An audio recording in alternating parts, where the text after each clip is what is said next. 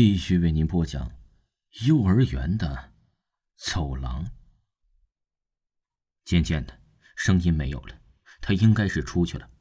我慢慢的打开了柜子的门，站了出来。没有人了，我拍拍胸口，长长的吐了一口气。突然，一条毛巾捂住了我的口鼻，我挣扎着，可是一点用也没有。后面的人呢，劲儿太大了，我的知觉慢慢脱离。眼神慢慢变得无神，直到闭上了眼睛。醒来时是在楼道里，好大的一股血腥味儿。我想爬起来，却发现手脚全部都被捆住了。那个男人手里拿着一把斧头，另一只手拖着一个女人走了过来。我恐惧的往后退，退到了墙角。在这一瞬间，我想到了许多问题：他手里的女人是谁？为什么要杀了他？他现在是要杀了我吗？我该怎么办？我不想死。那个男人举起了斧头，我下意识的闭上了眼，可是疼痛并没有如期而至。我听到了斧头，看到了骨头的声音，睁开眼，看到了我这一生无法忘怀的场景：那个男人残忍的一斧头又一斧头的砍在了女人的脖子上。终于，头断了，他又一斧头一斧头的在看着女人的肩膀上，是要分尸。那个男人呢，看红了眼，根本就没有注意到我。我挣脱了绳子，向楼下跑去。我不知道我能不能跑到一楼，但我必须得跑。我不想再看到这幅场景了，也并没有追来。我跑到了一楼。是谁在这里？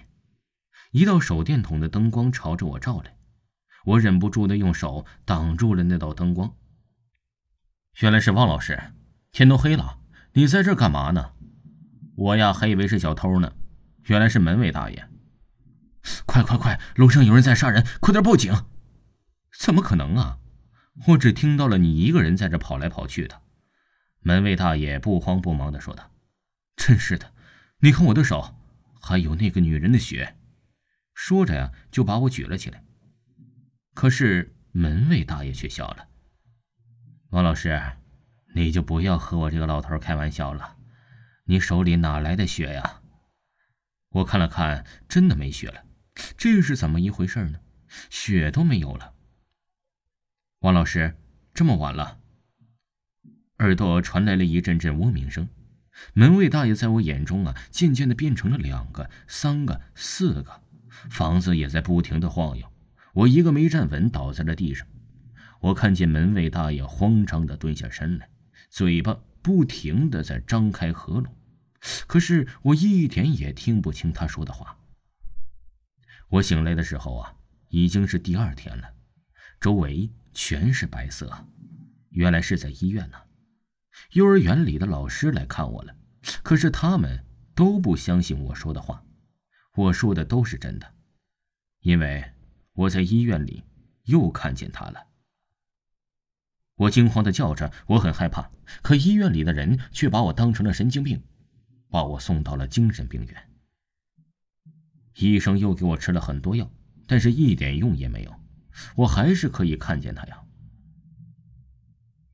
看着，他又拖了一个女人又来了，他还在砍着那个女人，血。渐渐的把那个精神病里雪白的墙染成了红色，我就坐在床上静静的看着，因为我知道我逃不了了，永远都逃不了了。